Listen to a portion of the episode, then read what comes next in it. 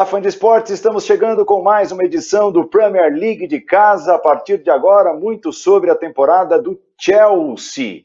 Chelsea é o tema do programa de hoje. Mais um episódio do Premier League de casa. Claro, contamos com a sua participação. A nossa hashtag está à sua disposição, Premier League de casa, para você participar enquanto a bola não volta a rolar na Inglaterra. O Chelsea. O Chelsea é um grande ponto de interrogação nesta temporada, né? Afinal de contas, vai bem o Chelsea, não vai tão bem assim, poderia ir melhor. O Chelsea tem muitas questões né, que devem ser analisadas sobre a temporada 2019 e 2020. Você nota, estou com o Mauro César, com a Nathalie Gedra, com o João Castelo Branco, nosso time formado sobre o Chelsea nesta próxima hora de Premier League de casa. É uma boa pergunta, né, Mauro César? Como avaliar a temporada do Chelsea? Como avaliar o Chelsea do Frank Lampard até a bola parar de rolar como parou por conta da pandemia. Bem-vindo. Olá, Paulo, Nathalie, João, fã de esportes. Eu acho que é uma temporada razoável, né? Um clube passando por uma transformação grande, não tem aquela injeção de dinheiro que teve no passado recente, é, teve a impossibilidade de contratar jogadores no começo da temporada, teve que trabalhar com jogadores jovens que não teriam espaço num outro momento, fosse ainda o Chelsea que comprava muitos jogadores e podendo contratar certamente alguns jovens atletas não teriam tantas chances como agora, e acho que a própria contratação do Lampa passou é, por, por esse momento. Né? Um técnico que é o maior artilheiro da história do clube, é, ídolo do time e tudo mais, é, fez um bom trabalho inicial na segunda divisão no Derby County, que brigou até para subir para a primeira divisão e acabou tendo essa oportunidade até rapidamente, né? um pouco tempo de carreira. Eu acho que é razoável. Alguns bons momentos, outros nem tanto mas acho que não dá para esperar muito mais do que isso é, nessa temporada, diante de tudo que acontece com o Chelsea. É, não só a diminuição da, da, dos investimentos, né, que já foram, como eu disse, muito mais poderosos, mas também a impossibilidade de contratação, que de uma forma ou de outra não poderia fazer muita, muitas ações no mercado no começo da temporada. E tem um elenco inferior a alguns adversários importantes. Então, acho que, no geral, ficando ali brigando por vaga na Liga dos Campeões, está conseguindo fazer um, um papel bem aceitável nesse cenário atual. Não, não em relação aos seus melhores momentos, mas hoje é muito difícil o Chelsea conseguir algo muito além disso. É, vale a gente lembrar, né? Antes da parada, o Chelsea havia perdido para o Bayern de Munique dentro de casa, está virtualmente eliminado, muito difícil, né? Conseguir se recuperar na Liga dos Campeões, perdeu no Stamford Bridge por 3 a 0 para os alemães, mas vinha de dois bons resultados. Havia eliminado o Liverpool da FA Cup, a, a Copa da Inglaterra, e tinha feito 4 a 0 no Everton. Foi o último jogo do Chelsea antes da parada do futebol. É, é um time com muitos altos e baixos, né, João Castelo Branco? Bem-vindo. Muito obrigado, Paulo. Olá a todos, bem-vindos a mais um Premier League de casa. É, sem dúvida, não muita consistência, né? Principalmente jogando em casa, resultados bem negativos nessa temporada, mas eu diria que é uma boa temporada, né? Levando em conta isso que o Mauro já falou, sem poder contratar no início da temporada, perdendo o melhor jogador, que foi o Hazard, que foi para o é, Real Madrid. É, na verdade, a gente tem que dizer também que não podia contratar, mas já tinha meio que encaminhado a contratação do Pulisic, por exemplo, que valeu. É, o Kovacic, que estava emprestado, pôde ser contratado. E, e, o Chelsea sempre teve uma legião de jogadores emprestados, né, jovens que eles compram e emprestam para outros times e puderam trazê-lo de volta. Foi o caso, por exemplo, do Mason Mount e o Tomori, que estavam com o Frank Lambert no derby. Então, até que tiveram a oportunidade de trazer alguns jogadores, mas é, eu acho que é um trabalho legal, uma transição, claro, mas até uma mudança de filosofia que talvez não acontecesse e agora a gente vê, e eu acho que está agradando muito a torcida, não só o Lampard estar lá de volta, mas essa coisa de ter jovens é, que estiveram na base do clube, muitos ingleses, isso traz uma conexão muito grande da torcida com o clube, os jogadores, né? Então, eu acho que é, tem sido positivo para o Chelsea. Eu só acho um pouco irônico que a, a, punição que sofreu diante da FIFA foi justamente por é, pelas contratações de jovens jogadores para a academia de base. Né? Foram cerca de é, 150 ofensas que o Chelsea cometeu, de acordo com a FIFA, a contratação de 69 jogadores da academia de base. E agora é justamente os jogadores mais jovens que estão dando frutos e, e se destacando nesse time do Chelsea. E sem dúvida nenhuma, né, Nathalie, é, a presença do Lampard traz uma tranquilidade maior para esse processo de reformulação, para essa temporada um pouco mais difícil, com a saída do Hazard, com a inserção de muitos jovens no elenco principal. É, o Lampard como para-raio, por tudo que representa, maior craque da vida do Chelsea, maior artilheiro da história do clube, é, talvez seja, talvez não, certamente é, é faz funcionar melhor essa, essa engrenagem, essa iniciativa, essa necessidade que tem o Chelsea na atual temporada. Né? Bem-vinda, Nathalie. Obrigada, Paulo. Olá, meninos. Exatamente. O torcedor do Chelsea dá todo o crédito e dá todo o tempo que o Lampard quer essa primeira temporada, principalmente levando em consideração o quanto as expectativas eram baixas, né? Eu lembro do Lampard falando na pré-temporada, ah, eu gosto que tratem a gente é, como underdog, né? Que esse termo em inglês, o azarão, né? Gosto que tratem a gente como azarão, é legal porque a gente pode surpreender, né? E o Chelsea, de certa forma, surpreendeu, sem poder contratar e com muitos jogadores jovens se destacando. O Frank Lampard, especificamente, o trabalho dele é, foi muito elogiado no começo, porque ele deixou muito claro o que ele queria fazer. Ele queria jogar um futebol mais ofensivo, lançando jogadores é, jovens e atendendo uma carência do torcedor, que era ver mais talentos que saem das categorias de base do Chelsea recebendo oportunidades na equipe principal, que é algo que a gente não viu por muito tempo, ouvia de forma muito escassa. E o torcedor do Chelsea, quando a gente ia para Stamford Bridge, a gente ouvia muito essa queixa, né? É, e, só que é, existe um preço a se pagar numa temporada em que você muda a filosofia de jogo, muda o treinador, você coloca muitos jogadores jovens é, em campo de uma vez, e é claro que isso gera uma certa instabilidade, né? Mas, de qualquer forma, é bom a gente destacar que desde a nona rodada da Premier League, o Chelsea está dentro do G4. Tudo bem que contou também com muitos tropeços dos adversários, outros times que poderiam ter tirado o Chelsea dessa quarta colocação é, não conseguiram, mas são 21 rodadas seguidas que o Chelsea está dentro do G4. E agora há pouco, Paulo, você citou os três últimos jogos, e eu acho que esses três jogos falam muito sobre a instabilidade do Chelsea. É, você falou a vitória sobre o Everton, que é, é o último jogo, né, o mais recente, por 4 a 0 foi surpreendente porque o Everton vinha numa crescente e o Chelsea conseguiu é, não só vencer em Stamford Bridge, mas atropelar o Everton, né? Realmente foi uma vitória muito tranquila. Antes disso, conseguiu eliminar o Liverpool com destaque do Billy Gilmore, que é um dos jogadores também jovens que é, disputaram disputaram, é, passaram por dois, passou por dois anos né, na, na, base do Chelsea. Antes disso, aquela performance do Bayern de Munique provavelmente foi a pior atuação do Chelsea nessa temporada, só 36% de posse de bola. O torcedor ficou muito chateado com a forma como o Chelsea é, se comportou. Então, para a gente ver, né, nesse espaço de três jogos, os três últimos jogos, o quanto o Chelsea oscilou, né, num período tão curto de tempo. E isso aconteceu durante toda a temporada, né?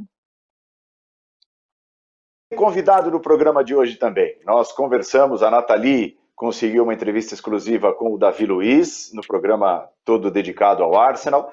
No programa passado, nós tivemos a chance de uma conversa, de uma ótima conversa, diga-se, com o Lucas Moura, do Tottenham, foi programa do Tottenham, hoje é programa do Chelsea, e a Nathalie conversou com o ítalo brasileiro Jorginho. Jorginho vai pontuando os temas do Premier League de casa a partir de agora. É, primeiro ele fala Resposta da nossa repórter Nathalie Gedra sobre a temporada do Chelsea. Avaliação do Jorginho sobre a temporada atual do Chelsea. Vamos ouvir.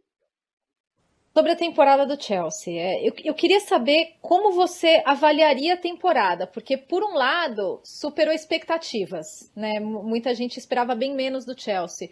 Por outro, mostrou um pouco de instabilidade em alguns momentos. Onde fica esse limite entre ser uma temporada que supera expectativas e cometer erros de que vocês não deveriam cometer? Como que você vê?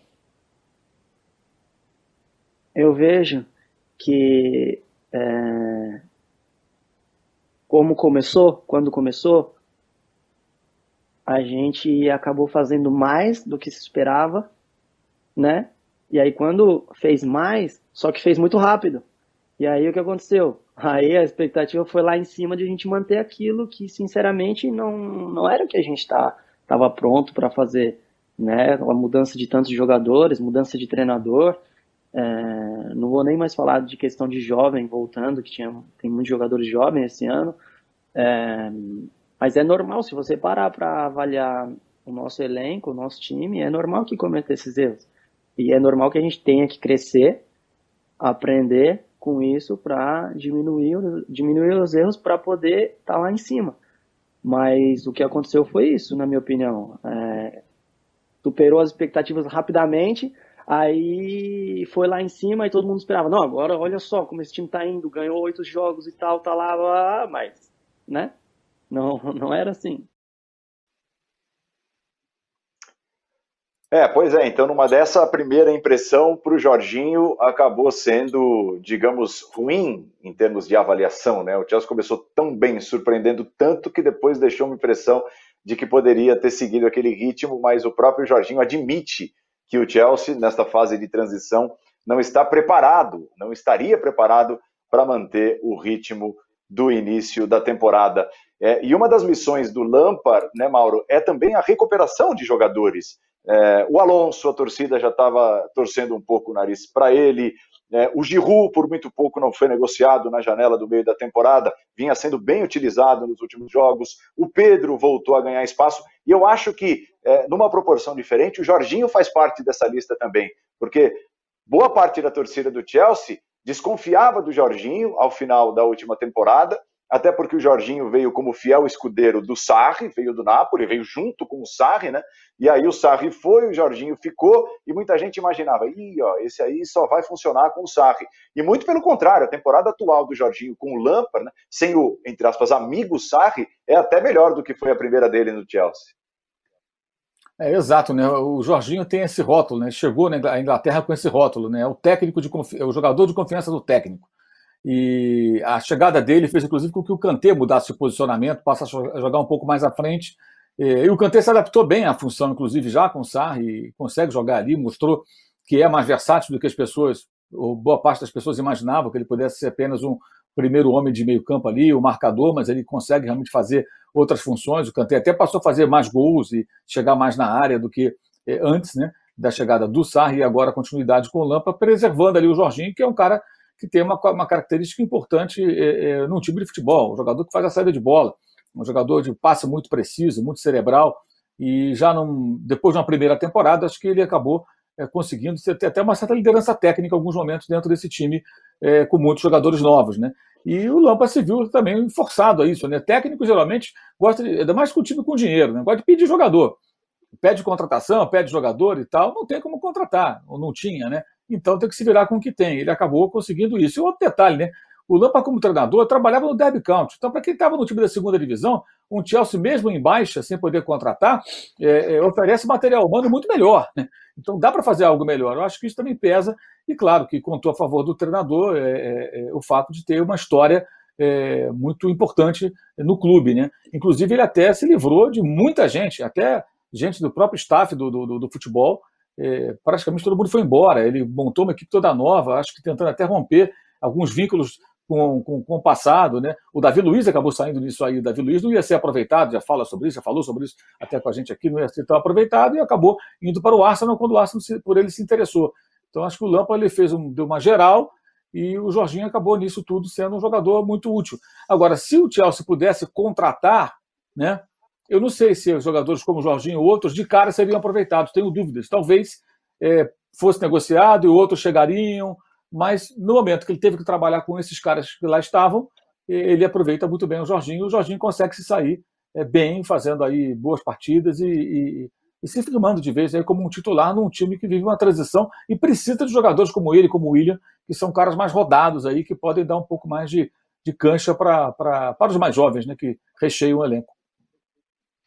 O William ainda será tema aqui desta edição do Premier League de casa. O William, que pelo jeito não deve continuar no Chelsea ao final da temporada. Você citou agora há pouco o Pulisic, que foi uma contratação que o Chelsea já havia feito antes da punição e, e pôde contar com o Pulisic no início da, da, temporada, desde o início da temporada. Acabou não engrenando, é, é, muito atrapalhado pelas lesões também. O Pulisic, que é um jogador de bom, bom potencial e ainda muito jovem, né, João? Sim, sem dúvida. Ele chegou com muita pressão, né? De ser o cara que estava vindo para o lugar do Hazard. Então, não era nada fácil. E o Lampard até demorou para utilizar ele, né? Muita gente ficava falando, mas por que, que ele não está jogando e tal? Ele até teve uma sequência de jogos muito boas. Fez um hat-trick, começou a jogar bem. Parecia que seria um jogador importante, mas sofreu com contusão, como você disse, Paulo. Isso, na verdade, tem sido um, um fator que a gente tem que levar em conta quando analisa essa temporada do, do Chelsea, né? O Lampard teve muitas lesões no elenco, né? teve que adaptar jogadores. Isso até ajudou ainda mais a dar oportunidades para jovens, como o Billy Gilmore, que a Nathalie citou, né? É, realmente, é, muitos desfalques nesse time. Mas eu vejo o Pulisic como uma boa promessa para o Chelsea, entre outras, né? São várias.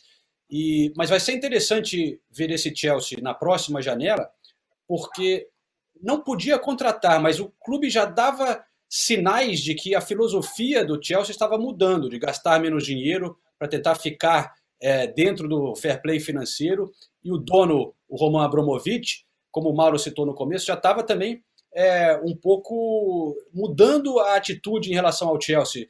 Inicialmente ele tinha planos que já tinham sido aprovados pela prefeitura para construir um novo estádio, por exemplo, ali em Stamford Bridge, e depois da briga diplomática com a Inglaterra, é, ele desistiu desses planos e todo mundo começou a sentir que ele estaria, começaria a investir menos no Chelsea. Então a gente não sabe também quando puder, quer dizer, agora já pode contratar, mas o quanto que ele vai estar disposto a gastar no mercado. É, e isso, de certa forma, né, essa tendência citada pelo João Nathalie, desapontou um pouco a torcida do Chelsea na última janela, porque o Chelsea foi punido é, por duas janelas sem poder contratar, conseguiu a redução dessa punição. Então, na última janela, que é uma janela mais complicada, mais estreita, menor, a janela de janeiro, mas o Chelsea já podia contratar e conseguiu uma bela contratação, diga-se, mas só para a próxima temporada, que é o Ziyech, né? E o torcedor estava meio aflito, o torcedor do Chelsea, entre aspas, mal acostumado por muitas contratações nos últimos anos, queria é, contratações imediatas para que o Chelsea melhorasse, principalmente no setor defensivo, na segunda parte, na segunda metade da temporada, e essas contratações não vieram. É, vem um pouco da cultura recente do clube, né? O João estava falando da, da mudança mais recente, mas antes disso, é claro, sempre viu o Chelsea como um clube que contratava bastante. Isso mudou um pouquinho, como o João destacou, né? Alguns sinais de que isso mudaria um pouco mais recentemente. Mas a verdade é que o torcedor do Chelsea está acostumado com contratações e com grandes contratações, né? E agora a gente olha para o elenco e é difícil a gente falar, não, esse é o cara do Chelsea, esse é o cara que vai desequilibrar, esse é o cara que vai mudar alguma coisa. Muita gente colocaria o Kanté nessa, nesse papel, né? Porque ele é um cara é, de nível técnico elevadíssimo, que já está há algum tempo no clube, que o torcedor ama. Só que o Kanté nessa temporada ele passou por muitos problemas de lesão, né? Ele, ele jogou 22 jogos, esteve em campo, né? Em 22 dos 42 jogos nessa temporada e isso também dificultou é, um pouco em termos de continuidade. Mas a verdade é que o torcedor do Chelsea tem expectativa, sim, é, de, de ver grandes contratações é, nesse, nessa janela de janeiro especificamente, falava-se muito da possibilidade de um centroavante, um cara goleador, porque o Temi Abraham, é, por mais que ele seja o artilheiro do time, ele ainda é muito jovem, o Giroud não estava recebendo tantas oportunidades, o Batshuayi nunca convenceu, então todo mundo estava esperando isso e acabou não acontecendo por circunstâncias do mercado. É claro que agora a gente é, não sabe como que o mercado vai se comportar, mas de qualquer forma, o torcedor do Chelsea espera sim contratações, espera novidades, espera reforços. O Pulisic, ele empolgou, mas nos 23 jogos que ele esteve em campo, ele fez seis gols, então ele ainda não teve é, aquela aquela sequência que realmente serve para falar, não, esse é o cara que pode resolver o problema no lado dos campos do Chelsea, é, mas o torcedor ainda olha com um pouco mais de esperança. De qualquer forma, eles esperam contratações e vai ser interessante ver como o clube vai se movimentar na janela de transferências do verão, né? Até porque perdeu o Hazard, né, Mauro? E, e, e é óbvio, é uma tremenda lacuna, uma enorme lacuna que o Chelsea busca preencher, talvez de maneira diferente, com contratações mais, mais pontuais, mas é, é, a típica negociação, por enquanto, que não fez bem a ninguém, né? Não fez bem ao Real Madrid, o Hazard se machucou demais nessa temporada, teve lá acima do peso, não fez bem ao próprio Hazard, que deu uma bela subida, diga-se, e obviamente não fez bem ao Chelsea, que, perce... que perdeu o seu grande ponto de referência, seu grande craque. Eu acho que principalmente porque o Hazard se apresentou na Espanha de uma maneira né, que eu não me lembro dele ter chegado no Chelsea no início de temporada né, com, aquele, com aquele shape ali, com aquele visual, né? O cara chegou roliço, né? Aí não dá, né? Parecia o, o Luke Shaw. Parecia o lateral esquerdo do Manchester United, aquele que o Mourinho mandou comer alface, né? Que tinha que comer alface para não agredir um pouquinho. O cara é atleta profissional, jogador de 100 milhões de euros. Como é que chega no Real Madrid daquela maneira? É muito estranho isso, porque queria tanto ir para o Real Madrid, né? Estava louco para ir para o Real Madrid, aquele fetiche, jogadores que é Barcelona, Real Madrid, de qualquer jeito, quando vai, se apresenta daquela maneira, né? E isso, evidentemente, acabou sendo muito ruim. Agora, para o Chelsea tem um lado bom, né? Porque dá a sensação de um jogador meio enfastiado, né? Porque como, o que explica o camarada chegar no Real Madrid, que ele tanto queria, é, daquela maneira? Será que no Chelsea ele estaria é, é, em forma e tão interessado? Se no Real Madrid o cara está desinteressado, como estaria no Chelsea já depois de tanto tempo de desgaste, embora tenha sido é, extremamente profissional, jogado muito bem nas suas últimas temporadas, né? sendo destaque do time. Mas é curioso, não sei se é, a mudança tem a ver com isso ou um certo, sei lá, uma certa acomodação do jogador. Se era para ele ficar no Chelsea dessa forma, é melhor ter vendido mesmo. Né? Pegar o dinheiro e fazer alguma coisa com ele do que é, é, ficar com o jogador eventualmente insatisfeito e totalmente fora da, da melhor forma física. Né? Mas é, faz falta, claro, né? É, você pensar no Hazard no seu bom momento, faz falta qualquer time, especialmente um time numa transição com muitos jovens e precisando desse tipo de referência, né? É justamente aí que o Jorginho, por exemplo, que citamos há pouco, é um dos jogadores que consegue assumir um certo papel. Mas é claro, o Hazard é um cara que desequilibra, né? Você ter o Hazard no time é, daria aí um, uma possibilidade muito maior de sucesso é, do que sem ele. É, é o Hazard chegou à Inglaterra em 2012, logo depois do título europeu conquistado pelo Chelsea. Uma pergunta que não quer calar, João Castelo Branco. Depois de tantos anos na Inglaterra, o Hazard tomava chá com leite ou sem leite? É, bom, não faço ideia, né? Mas ele estava bem adaptado ali no Chelsea, pelo menos. Né? Eu tomo chá com leite. É, é isso? Você, tá, você quer me, me expor aqui? Essa é a intenção? Não, é só, é só para contar um bastidor, né? Que antes do programa ir ao ar, é, é, tivemos um grande embate, João Castelo Branco e Nathalie Gedra, os nossos ingleses, sobre chá. Chá com leite ou sem leite? Os ingleses tomam tradicionalmente com leite. Para nós aqui no Brasil, sou meio estranho, viu, João? E até para Nathalie, que é, é, é, é, quase uma inglesa. Sou, sou ainda um pouco estranho. É, olha, Depende do tipo de chá, mas eu já estou aqui há 30 anos, já me acostumei, para mim é, é, normal, desculpa. Muito bom, muito bom. Tá dado o recado. Nós vamos ao intervalo, antes mais um pouco da conversa da Nathalie com o Jorginho.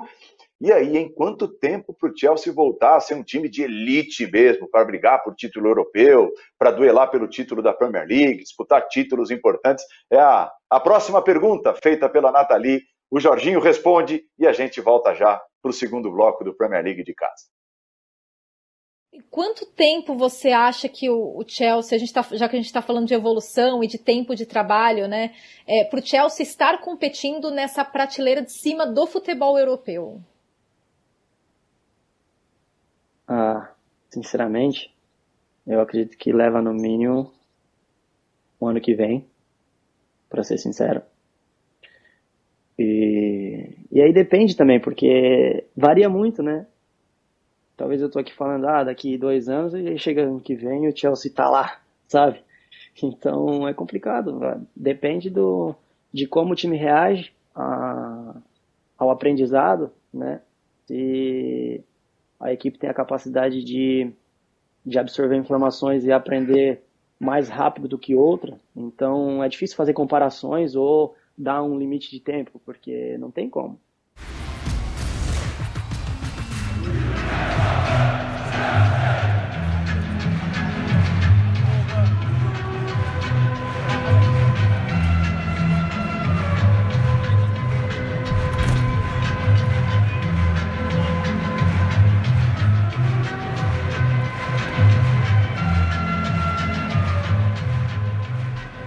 Seu setor e as formações do meio de campo são dos pontos mais discutidos, porque tem muitas opções, variações. Então, o que, que você já aprendeu dessa temporada sobre a dinâmica de meio de campo, principalmente envolvendo vocês três? Você, o Kovacic e o Kanté.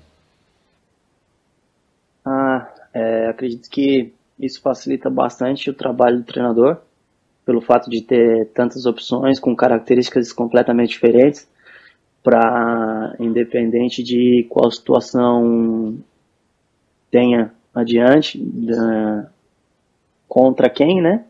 Então ele pode usar as peças da maneira que, que ele acha melhor para poder ganhar o jogo. Isso facilita, facilita bastante o trabalho dele. Dá para um dos três ou os três se considerarem titulares? É, como que é esse status? Porque como tem rotatividade no meio de campo, como que vocês veem isso? Ah, sinceramente, a gente é bem tranquilo sobre isso, sobre quem é titular e quem não é titular, porque o treinador às vezes é, faz umas escolhas que a gente não espera, então não tem como nós jogadores é, é, ah, eu sou titular, aquele não é titular. Então, é, e acredito que é, que é certo da parte dele também, é, essas surpresas, para poder estar tá todo mundo preparado para qualquer momento. É, estamos de volta com o Premier League de casa, Jorginho abordando o meio de campo do Chelsea, as possibilidades, é, a oportunidade que tem o Lampard, é, movimentando características dos jogadores à disposição de mexer é, no jeito de jogar, de se apresentar do meio de campo da equipe. O Premier League de casa está de volta, mas eu, eu acho que tudo bem, né? São características diferentes que acabam se casando e, e, e ele tem a chance de testar o Kanté de uma outra forma, de, de conseguir o crescimento do Jorginho, de recuperar ainda mais o, o Kovacic, que entrava e saía do time na temporada passada. Mas me parece, né, João, que falta um pouco de talento, talvez, né? Falta aquele jogador diferente. Eu estava aqui me lembrando de um meio de campo do Chelsea que fez sucesso, por exemplo, é, tinha lá dois operários, Maquelele, Cian e tinha o Lampard, que era acima da média, que era craque. De repente ali o Joe Cole, vai, se você quiser colocar quatro jogadores no meio de campo. É, eu acho que está faltando para o meio de campo do Chelsea, além desses jogadores, desses bons jogadores operários que tem hoje, um toque diferente, um jogador diferente. Talvez seja o Ziyech, mesmo jogando mais pelo lado do campo, como costuma jogar, e que vai estrear no Chelsea ainda no começo da próxima temporada. É, eu, eu entendo o que você está falando, Paulo, e até concordo, mas eu acho que meio-campo talvez seja um dos melhores setores desse time do Chelsea, né? Porque eles colocam esperança que esse jogador, depende seja também o Pulisic, né, que demonstrou potencial, mas a gente tem esse trio aí citado pelo Jorginho e a Nathalie, do Kovacic, Jorginho e Kanté, três caras super legais assim e, e, bons jogadores, mas falta realmente talvez mais criatividade. Mas a gente viu nos últimos jogos com algumas contusões, o Jorginho suspenso, também usando um trio de Barkley, Mason Mount e o Billy Gilmore, é, jogando muito bem, né? Então, claro que é, é, é colocar muita esperança em jogadores muito jovens, né? O Barkley já é um pouco mais velho, é, teve uma terrível é, duas temporadas no Chelsea, mas começou de repente a mostrar aquele potencial do jogador que todo mundo conhecia do, do Everton. Ainda tem uma, uma, chance que ele volte a, a, a, brilhar. Mas o realmente o Mason Mount no início da temporada foi um pouco esse cara, né? Que depois ele deu uma caída, não conseguiu manter a mesma, a mesma potência. Além disso, tem jogadores como Loftus Cheek, que, tem, que vai voltar ainda de lesão, Hudson Odoi. É, eu vejo como um, setor ali bem forte do Chelsea mas talvez falte essa estrela, assim, mas eu acho que é o setor que menos preocupa no momento. Os garotos é, têm o apoio incondicional da torcida, né, Nathalie? O Chelsea, o João citou agora há pouco, tinha, eh, a palavra utilizada pelo João foi, foi bastante oportuna. Tinha uma legião de jogadores formados em sua base, que é uma base super vencedora e reveladora, muitos emprestados. O Chelsea chegou a ter três times de garotos emprestados é, o torcedor tem, tem orgulho de poder vê-los em ação no time principal do Chelsea? É, traz um pouquinho do, do, sentimento daquilo que, que vocês, que frequentam os estádios aí, que, que, estão no dia a dia com torcedores, torcedores mesmo, com os ingleses que torcem pelo Chelsea, é, traga um pouquinho para a gente do sentimento da torcida em relação à utilização desses jovens.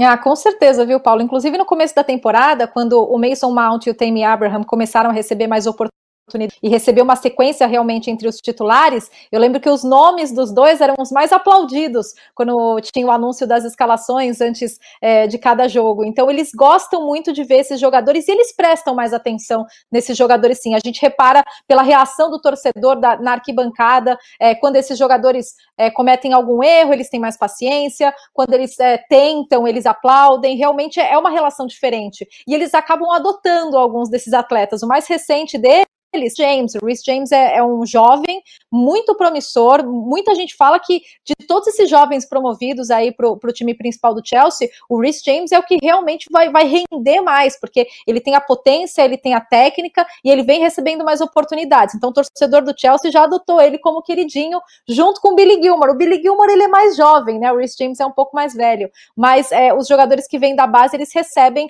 e mais paciência por parte do torcedor, com certeza. E os números também indicam que eles dão bons resultados. O Mason Mount teve um começo mais forte e acabou caindo um pouco de rendimento, mas o Lampard continuou firme e forte com ele. Ele é o único jogador do elenco do Chelsea que esteve em campo nos 29 jogos de, dessa da Premier League. E o Tammy Abraham é o artilheiro do Chelsea nessa temporada. São 15 gols marcados é, em todas as competições. Só que é um jogador jovem, tem 22 anos, é a primeira temporada dele como titular desse Chelsea, então ele também sofre com a gente está falando de 15 gols nessa temporada, só que nos últimos 11 jogos, o Temi Abraham só fez dois gols. Então, novamente, né, o preço que se paga, entre aspas, para dar oportunidades a tantos jovens de uma vez, só que o Chelsea aprova e gosta disso sim, viu, Paulo? Vou conversar com o Mauro sobre o setor mais delicado, é, a defesa do Chelsea, que tem levado muitos gols, mas antes de eu passar a bola para o nosso comentarista, vamos ver o que pensa o Jorginho a respeito desse time que leva muitos gols, da defesa muitas vezes vulnerável. Converse com a Nathalie Gedra, Jorginho. O que você acha que tem que mudar especificamente na forma como o time tem se defendido? Acho que às vezes, uh, sinceramente, falta um pouco de experiência de grupo, assim de entender os momentos do jogo, sabe? Às vezes você não pode atacar, atacar, atacar, atacar. Às vezes você tem que, que segurar também um pouco o jogo. E então, acredito que, querendo ou não, é uma questão de tempo que é necessário também para você poder crescer. Você não pode esperar é, ter tudo isso para poder ganhar. E não cabe a mim, não cabe ao treinador, cabe a, a quem está acima dar a chance de, de um treinador poder fazer o trabalho, ter o tempo necessário para a equipe poder crescer e assim chegar ao resultado, na minha opinião. É, o Jorginho fala sobre o tempo necessário, mas eu acho que, é, especificamente no setor de defesa, né, Mauro, talvez falte também um pouco de qualidade técnica, porque a temporada começa com os dois mais experientes machucados, o Christensen e o Rudiger, a defesa titular do Chelsea formada por Zuma e Tomori, dois jogadores que estavam emprestados, dois jovens jogadores, com a saída do Davi Luiz, quer dizer, o setor defensivo, olhando para os zagueiros, é, esfacelado. Aí tudo bem, volta o Rudiger, volta a ser titular, o Christensen em suas melhores condições também titular, apesar de que vinha ficando até no banco de reservas nos últimos jogos, mas ainda assim me parece faltar, além desse apetite em demasia citado pelo Jorginho, é, característica de garotos, de jovens jogadores, parece faltar um pouquinho de qualidade técnica também, né? É, sem dúvida, Paulo, é, é, é uma queda né, é, de qualidade. O, e o próprio Christensen é um jogador bem questionável. O Rudiger eu acho que conseguiu crescer, mas talvez até pela comparação com os seus colegas de, de defesa ou, ou não tão bons tecnicamente, ou muito jovens imaturos, ou seja, acaba sendo uma defesa que não combina muito com o time que briga lá em cima, né? Pelos valores, é, pelos jogadores. E, e, também o goleiro, né? O Kepa também é um goleiro muito questionável, né? Um goleiro que nem é mais um goleiro tão seguro como titular. O goleiro mais caro do futebol, né? Eu lembro que ele foi contratado logo depois que o Liverpool foi buscar o Alisson. E o Alisson era o goleiro mais caro, depois o Kepa superou essa marca custou cerca de 70 milhões de libras, algo em torno disso, mais do que isso até, ou seja, uma fortuna, e é um goleiro também que é, é, não, não, não, demonstra tanta segurança. Então, de fato, ali acho que falta material humano. Acho que em outros setores o, o, o time está mais bem servido. A Nathalie falava do, do, do, do Abraham, é, ele está ele, ele tá num, quase um jejum aí, poucos gols nos últimos jogos, mas tem, tem números melhores do que vários caras experientes, mais experientes que passaram pelo Chelsea, né? O próprio Giroud, Morata, Higuaín, o povo todo passou pelo Chelsea, ninguém resolveu o problema ali do comando do ataque. Ele tem até números melhores jogando sem o Hazard do lado dele, por exemplo. Né? Se ele tivesse um Hazard em boa forma do lado dele, talvez tivesse mais gols. Provavelmente os teria, né? Porque você tem ali uma companhia de luxo para participar das ações ofensivas, para dar assistência e tudo mais. Mas acho que, de fato, há um desequilíbrio e a defesa é, é, tem realmente carências, tem é, alguns jogadores em baixa tentando se recuperar. Você já falou do Alonso, e falta realmente qualidade ali. A zaga não é uma zaga composta por jogadores mais seguros, e isso custa caro, acaba, acaba provocando essa situação. E que até jogos, como lá no começo do campeonato, quando jogou até bem contra o Manchester United, tomou uma goleada. Acabou perdendo de muito num placar meio mentiroso do que foi o jogo, mas justamente por conta dessa vulnerabilidade defensiva. É, afastar o Kepa, o Mauro citou né, que o Kepa não viveu o seu melhor momento, longe disso, nessa temporada e chegou a ser afastado pelo Lampard, foi parar no banco de reservas e o Cavalheiro virou titular, o experiente Cavalheiro, que falhou uma barbaridade também. É, você considera um erro do Frank Lampard, mesmo com a má fase, o Kepa deveria ter continuado no gol do Chelsea? Tinha uma época em que toda bola parecia, né, a impressão era, toda bola que vai no gol entra com o Kepa. Aí o Lampard tira o Kepa, deixa ali sentadinho no banco de reservas e bota o Cavalheiro, que continua a rotina de falhas dos goleiros do Chelsea. Você acha que foi um erro do Lampard botar no banco de reservas o Kepa, João? Eu não sei não, Paulo, porque o Kepa realmente não, não vinha bem, né? É, é, impressionante, como o Mauro disse, o goleiro mais caro do mundo, se você colocar em reais, dá mais de 460, 70 milhões de reais, né? E já estava estranho também, assim, a atitude do Kepa vindo um pouco questionada se a gente lembrar a temporada passada, aquele episódio na, em Wembley, quando o Sarri pediu para ele sair de campo, foi substituir, ele se recusou a sair de campo. É, ele queria trocar por um goleiro mais experiente na hora dos pênaltis, né? É, então é, já tem uma coisa estranha com ele há algum tempo, né? E, e o Lampard obviamente não tem confiança no cara. E, e ele não demonstrou razões para a gente criticar muito essa, essa postura do Lampard o complicado é que você tem ali nas mãos um cara muito caro, né? E ainda jovem, então você pode argumentar que esse cara precisa ter tempo para dar a volta por cima e tal. Mas é uma situação complicada para o Chelsea. do Chelsea é realmente cheia de altos e baixos, né, Nathalie? Tanto que o time, por muito tempo, chegou a ter melhor campanha fora de casa do que dentro de casa. Agora tem números até parecidos, mas é, essa também é uma outra missão do Lampard, é tentar fazer o Chelsea se impor como mandante, como nos tempos dele, Lampard, era dificílimo, dificílimo vencer o Chelsea no Stamford Bridge. O Chelsea conseguiu é, a maior sequência de invencibilidade da história, mais de 80 jogos da Premier League dentro de casa, olhando só para jogos como, como mandante, e, e, nessa temporada tem mostrado uma vulnerabilidade muito grande, né? É, se saindo até melhor em jogos fora de casa.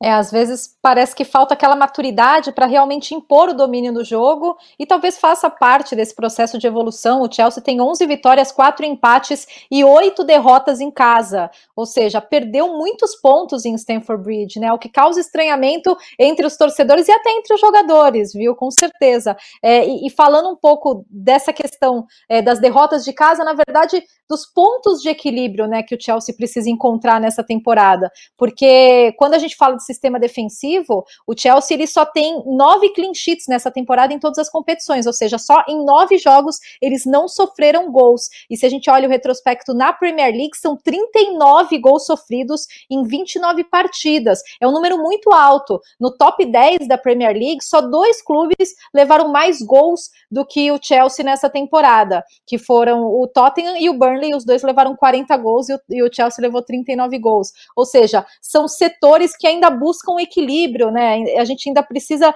é, ver um pouco mais dessa maturidade dessa evolução do Chelsea, de você ver um time totalmente equilibrado. O Lampard, ele até mostra uma certa coerência no, nos esquemas táticos que ele, que ele tem escolhido, ele, a boa parte da temporada ele optou pelo 4-3-3, mas em alguns momentos jogar com três zagueiros no 3-4-2-1, inclusive contra o Tottenham, isso funcionou bem. O Tottenham só teve cinco finalizações na partida e o Chelsea conseguiu ganhar em Stamford Bridge depois de muito tempo e ganhou bem, ganhou por 2 a 1 mas foram em momentos pontuais da temporada, né? Tudo isso, novamente, a gente passa pela instabilidade do, do time. Vamos a mais um intervalo. Premier League de casa hoje trazendo muito sobre o Chelsea, a temporada 2019 e 2020, a perspectiva para a volta do futebol. O Chelsea é a pauta do Premier League de casa que vai para seu último intervalo. Na volta falaremos de William, A gente volta já.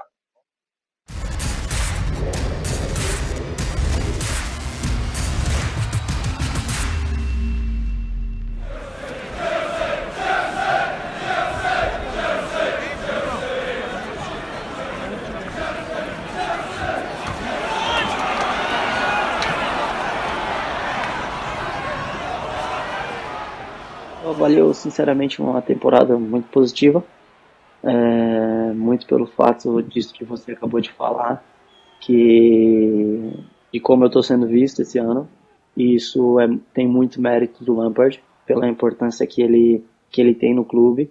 E, e da maneira que ele falou de mim como pessoa e como jogador no começo da temporada, começou a mudar a visão e o pensamento de quem me criticava, porque na minha opinião me criticava sem fundamento, sinceramente, porque os números diziam completamente o contrário do que do que era falado, né? Desse de como me olhavam. Então, eu tenho muito que agradecer a esse treinador e graças ao meu trabalho e as palavras dele diante de todos, porque também não é fácil um treinador colocar a cara e falar falar de um jogador onde a torcida, entre aspas, não não gosta, né? Então eu tenho que agradecer a ele pelo que ele fez. E em relação ao campo, mudou o estilo de jogar, é um futebol mais direto, né? Um futebol com um pouco menos posse de bola, digamos, mais mais direto pro ataque. Então, assim, fazendo que na minha posição eu seja um pouco mais descoberto, eu tenho um pouco mais de espaço de campo para cobrir, tendo que correr um pouco mais junto com o Kanté e com o Kovacic e com os outros meio campo. E então acredito que essa tenha sido a mudança desse ano, ano passado. É, um brasileiro, um ítalo brasileiro se firmando no Chelsea e um outro brasileiro com jeito de despedida não houve o acordo esperado é, nos últimos meses para a renovação do contrato do William. É, inclusive, é, ele foi perguntado por nossos repórteres na Inglaterra sobre essa possibilidade que surgiu da troca do Chelsea pelo Arsenal, como fez o Davi Luiz, um antigo também, um ex-jogador do Chelsea e companheiro. William é uma marca no Chelsea, é o brasileiro que mais vestiu a camisa do Chelsea já há muito tempo vinha sendo mais utilizado, digamos assim, na primeira metade da temporada, depois que a negociação é, não saiu no comecinho desse ano, em 2020, acabou perdendo espaço, e eu tenho até informação de que o William pensa assim, né, que ele acabou parando no banco de reservas, meio até contra a vontade do Lampard, mas talvez por uma ordem superior, pelo contrato não ter sido renovado, pelo acordo não ter sido alcançado. A verdade é que o William é, parece estar com os dias contados no Chelsea, né, João? Sem dúvida. É, está quase certo que ele vai sair, né? É, é aquela situação, um jogador que chega acima dos 30 anos, o William vê como talvez o último grande contrato da carreira dele, mas ao mesmo tempo os clubes aqui na Inglaterra raramente dão contratos muito longos para jogadores dessa idade, né? O William tem 31, no início da temporada, da próxima temporada terá 32. Ele queria um contrato de três anos, o Chelsea queria oferecer dois. É, e eu acho que, pelo que eu entendi, o William não gostou da maneira que a negociação também ocorreu. Ele ficou um pouco ofendido. Um jogador que está lá há sete anos, como você disse, um brasileiro que mais jogou pelo Chelsea, foi fundamental na conquista de duas Premier Leagues, FA Cup, Europa League.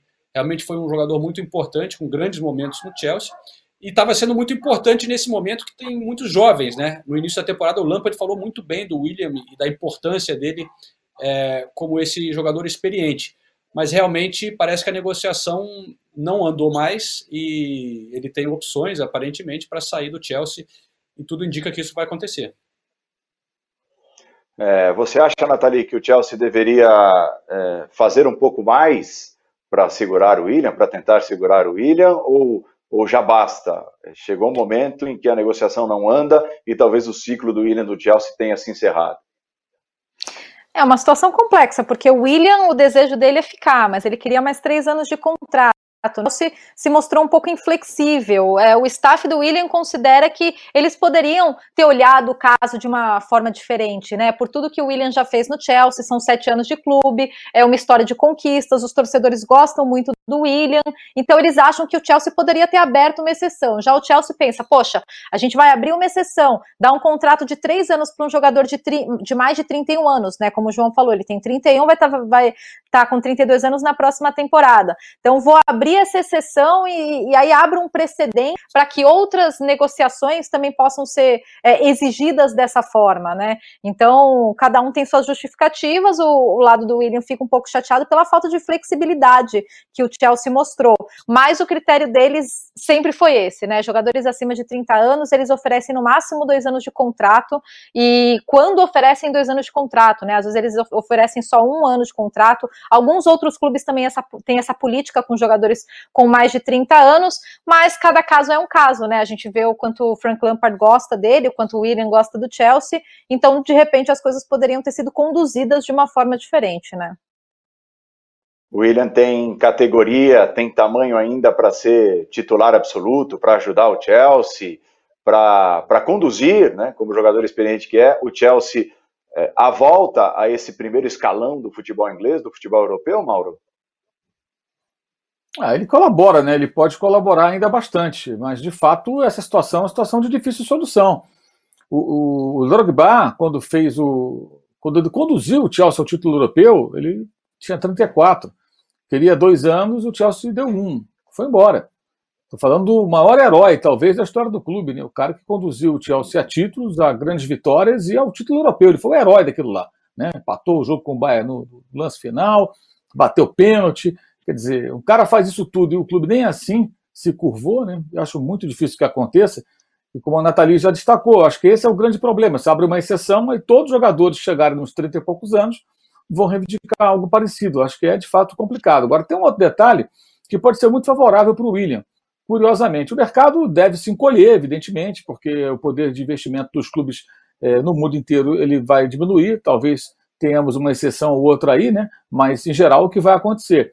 Então, um clube que queira contratar o William vai contratá-lo pagando só salário. Então, faz um contrato de tantos como ele quer, é, talvez a última temporada ele pode estar já num declínio, vai estar indo para 35 anos, 35 anos de idade, mas não investe em pagamento de multa rescisória e aí as coisas ficam bem mais fáceis. Né? Você coloca no seu fluxo de caixa, vou pagar o salário para esse cara ao longo de três anos, mas eu não vou pagar multa rescisória. Então, para ele, o mercado pode até ficar interessante, porque vai ser uma contratação barata para o clube que vai pagar o salário. Não vai chegar lá no Chelsea, olha, te toma aí tantos milhões de euros ou de libras para rescindir o contrato do William. Acabou o contrato, fica livre do mercado.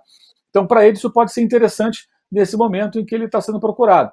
É, caso consiga negociar bem, de fato, essas propostas que ele, antes da pandemia, parecia ter, né? falava assim Barcelona, Arsenal e tal, se de fato isso continuar de pé. Né? Então, a questão é como negociar isso e cabe também a ele, os seus seu agente tudo mais, observar isso, né? ver o que, que o mercado está oferecendo para ele. Né?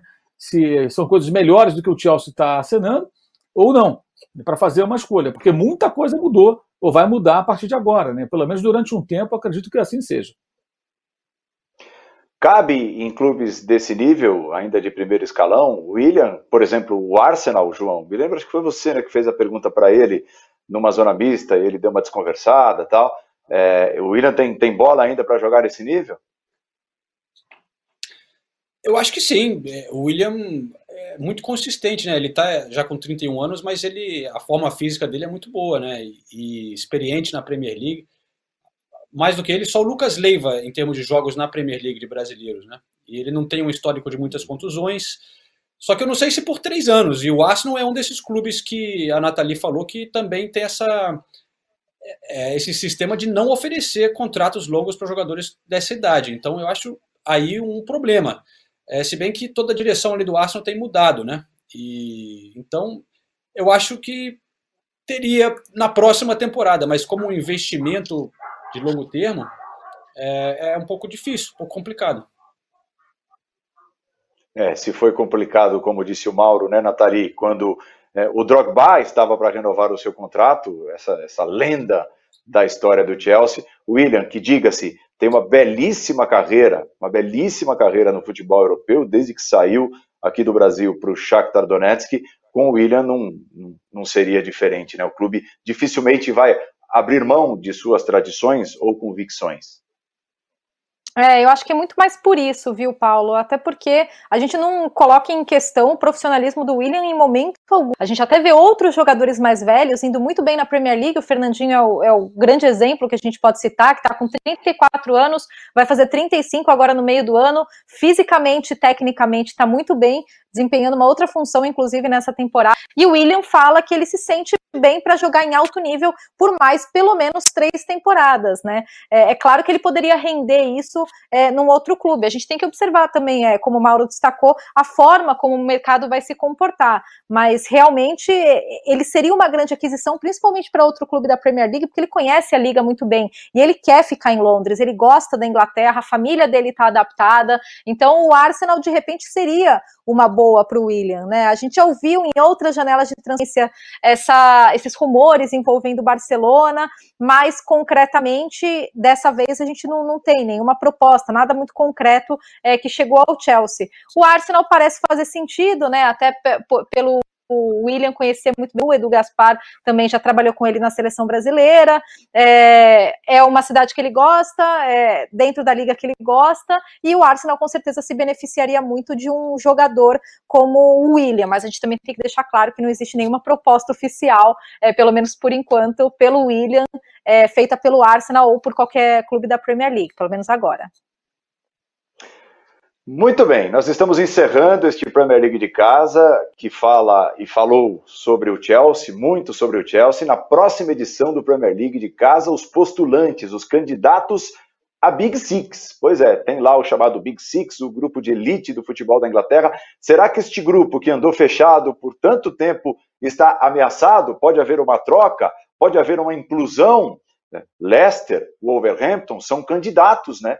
Né? Querem se intrometer aí no grupo de elite do futebol da Inglaterra e de repente pode até pintar um que é, poucos olhavam dessa maneira, mas de repente pode pintar de uma hora para outra um Newcastle vendido e bilionário, né, Mauro César? Também vai virar tema no próximo programa Newcastle. Exatamente, né? O Newcastle está sendo comprado pelo príncipe herdeiro da Arábia Saudita, Mohammed bin Salman, é, cerca de 300 milhões de euros. Já se fala que ele vai investir 200 milhões de euros em contratações então, o Mike Ashley, o dono daquela rede de lojas de material esportivo Sport Direct, entre outros negócios, né, detestado pela torcida do, do, do Newcastle, agora vai embora e entra o príncipe. É, e não deve entrar para brincar, né? Um personagem para lá de controverso, muito polêmico por uma série de razões, mas que deverá ser uma figura carimbada da Premier League, possivelmente colocando o Newcastle em algumas temporadas ali entre os principais times com muito dinheiro que deve aportar ainda mais no momento que deve haver um recuo do mercado, né, e com a possibilidade da grana do petróleo saudita bancar é, grandes contratações. É, então poderemos ter aí o Newcastle é, brigando por posições nobres na tabela, vaga nas competições europeias. Falaremos mais sobre isso no próximo Premier League de casa. É, o tema é, é controverso, é complexo, até por quem está comprando e de que forma está comprando o Newcastle. É tema para o próximo programa. Repetindo, então, Big Six, né, esse grupo tão fechado, será que se abrirá para um novo candidato? Leicester, Wolverhampton, que vem fazendo ótimas temporadas, de repente até o Sheffield United, surpreendente, que corre por fora, o Newcastle, que pelo jeito vai contar agora com muito dinheiro, com um aporte financeiro muito grande para tentar voltar a ser time da ponta de cima da tabela de classificação, é o próximo tema do Premier League de casa que volta no sábado que vem. Muito obrigado ao Mauro César, Nathalie Gedra, João Castelo Branco, obrigado a você, fã de esportes. A gente se encontra no próximo Premier League de casa no sábado. Tchau, até lá!